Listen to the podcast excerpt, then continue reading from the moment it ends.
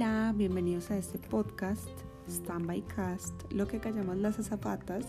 Mi nombre es Juliana y en resumidas cuentas, yo soy tripulante de cabina de pasajeros, llevo más o menos siete años en este medio y soy una soñadora, soy amante del servicio al cliente, no sé, me encanta servir, hacer sentir bien a la gente, que se vayan con una sonrisa, que me agradezcan y que me digan que soy muy amable, me encanta.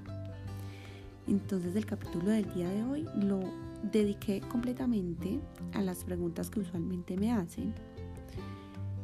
Mm, tanto antes de ejercer como tripulante, durante y en ese momento que, como en el capítulo pasado les conté, no estoy volando por este cuento del COVID-19. Estaba trabajando en una aerolínea en el aeropuerto El Dorado, en el área de servicio al cliente, no sé, este agente al pasajero. Estaba trabajando ahí, pero la verdad no aguanté más. Mis respetos para todas las personas que llevan mucho tiempo trabajando ahí. La verdad es muy duro, es muy duro los horarios, este, el no comer bien, el no dormir bien, el que la empresa te ponga unos límites en cuanto a, no sé, tomar agua, hasta tomar agua, ir al baño, eso no lo soporto. Y no lo soporté y por eso, bueno, renuncié. Más adelante les contaré cómo fue mi experiencia. Entonces la primera pregunta que tengo acá, que me hacen usualmente, es que si es necesario estudiar para tripulante. Hace unos años en Colombia no era necesario, ya que la mayoría de empresas daban el entrenamiento y tramitaban la licencia y el certificado médico. Hoy en día esto ya no es posible y es necesario tener este curso de tripulante que sea dictado en una escuela de aviación avalada por la aeronáutica y acreditada. Entonces también me preguntan qué idiomas son importantes. La verdad, todos son importantes. Pero obviamente todos lo sabemos, para nadie es un secreto que el inglés es muy importante porque pues es entre comillas el idioma universal. En la aerolínea donde yo trabajé durante tres años, teníamos muchísimos vuelos a Brasil, demasiados. Y las personas de Brasil no hablan inglés usualmente. No digo que todos, pero pues la mayoría no habla inglés. Este país es gigante, tiene más de 200 millones de habitantes. Entonces, es la verdad, muchísima gente viajando alrededor del mundo. A ellos les encanta viajar a Estados Unidos, a Panamá, Colombia, San Andrés, les encanta, les fascina. Y durante la visita del Papa a Latinoamérica, la aerolínea donde yo trabajaba tuvo varios vuelos charters a Panamá. Era literal una locura encontrar a personas que, que este, hablaran inglés para ubicarlos en salidas de emergencia y que siguieran las instrucciones de los tripulantes. Era muy complicado estos vuelos. Por lo que les digo, no todo el mundo habla inglés en Brasil. Pero yo creo que todos los idiomas son importantes. El italiano, el portugués, el inglés, el alemán, todos son importantes. Hasta el lenguaje de señas. Conocí a alguien que este, hablaba lenguaje de señas y esto es, o sea, impresionante. Impresionante y muy necesario también. Otra pregunta que me hacen es sobre la experiencia laboral. ¿Qué puedo hacer si no tengo experiencia? Yo creo que cuando uno es joven, hablo de unos 16, 17, 18, 19, 20 años, uno cree que tiene el mundo a sus pies y no es así. La vida se va volando y cuando menos piensan las cosas se tornan muy duras. Hay que aprovechar el tiempo y experiencia en servicio al cliente es cualquiera, desde trabajar en una ferretería, en una papelería, en una tienda de ropa, en un call center. Todo esto, todo esto es experiencia con servicio al cliente. Las pasantías, las prácticas también son experiencia. No sé por qué hay tanta gente que omite esto y no lo pone en la hoja de vida. Es necesario poner todo eso en la hoja de vida, por favor. No debemos echar en saco roto absolutamente nada. Apliquen a todas las vacantes. Cuando es nuestro momento, entraremos a la empresa que sea, sin experiencia, con experiencia, sin inglés, con inglés, con lo que sea o sin lo que sea, uno va a entrar si es el momento de uno. Si eres menor de 20 años, te aconsejo, por favor, estudiar otra carrera, otra carrera, antes de hacer el curso de tripulante, sea una técnica, una tecnología, una carrera completa. A las empresas les gustan las personas preparadas, por favor. Otra cosa que también recalco demasiado a los que me preguntan. ¿Qué tenemos para ofrecerle a las empresas? Nosotros, nosotros ¿qué tenemos para ofrecerles? Como nosotros hay miles de personas con el curso de tripulante y con inglés. Pero ¿qué más tenemos para ofrecer? Esto es algo que yo me pregunto cada día. ¿Qué tengo yo para ofrecerle a las empresas? ¿Qué me hace especial? Entonces, para que se pregunten esto también, así como me lo pregunto yo todos los días. Otra cosa que pienso todos los días es que hay que valorar cualquier trabajo que tengamos, cualquiera. Tener sentido de pertenencia y si a la empresa le va bien, a nosotros nos va bien. O sea, desde el call center, tripulantes, mantenimiento, servicio al pasajero, si a la empresa le va bien, a todos nos va bien. Entonces hacer siempre todo, todo, todo con mucho amor, con amabilidad, con cariño, como si esa persona fuera la mamá de uno, la abuelita de uno, el hermano de uno. Tratar a esas personas como personas que están llenas, llenas de sueños tienen demasiadas, este, demasiado ¿cómo se dice? se me olvidó.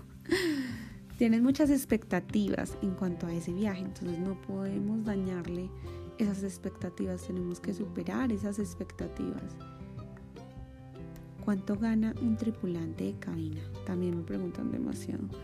Quiero ser clara y decirles que depende de la empresa. Yo voy a hablar de la empresa en la que yo trabajé durante tres años. No sé cuánto gana una tripulante en Emirates, no sé cuánto gana una tripulante en Viva Air, no sé.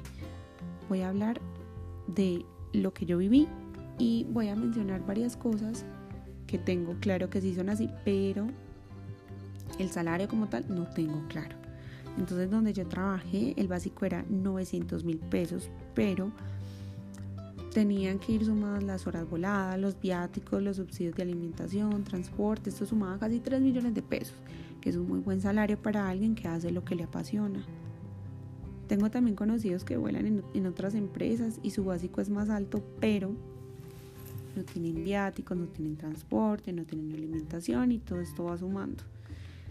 También he escuchado de las low cost y ultra low cost que tienen comisiones por venta e incentivos y esto también va sumando, todo va sumando. Otras preguntas usuales es sobre los tatuajes y los piercings. Tengo entendido que las aerolíneas de Medio Oriente lo tienen prohibido. En aerolíneas nacionales acá en Colombia no hay ningún problema. No he escuchado a la primera que tenga algún problema con esto. Eso sí, que no sean visibles. Otra pregunta es de los beneficios que tiene uno como tripulante en estas empresas. No solo como tripulante, también cuando tú eres agente en el aeropuerto también tienes muchos beneficios parecidos a los de las tripulaciones. Hay empresas que tienen convenios con, con medicinas prepagadas, bancos, eh, te dan préstamos con descuento de nómina, concesionarios de carros, constructoras, etc. Pero los principales son los tickets. Eso también dependiendo de la empresa. En la empresa en la que yo trabajaba, y tú solamente podías inscribir en estos beneficios de etiquetes a tus padres, tus hermanos, tu esposo o hijos.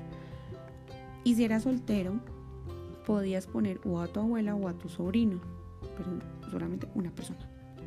Y tenías también un, un tiquete de beneficio que era una persona que no tenía ningún vínculo afectivo ni tampoco familiar contigo, pero podías inscribirlo, podía ser un amigo y tenían cinco tiquetes nacionales y uno internacional.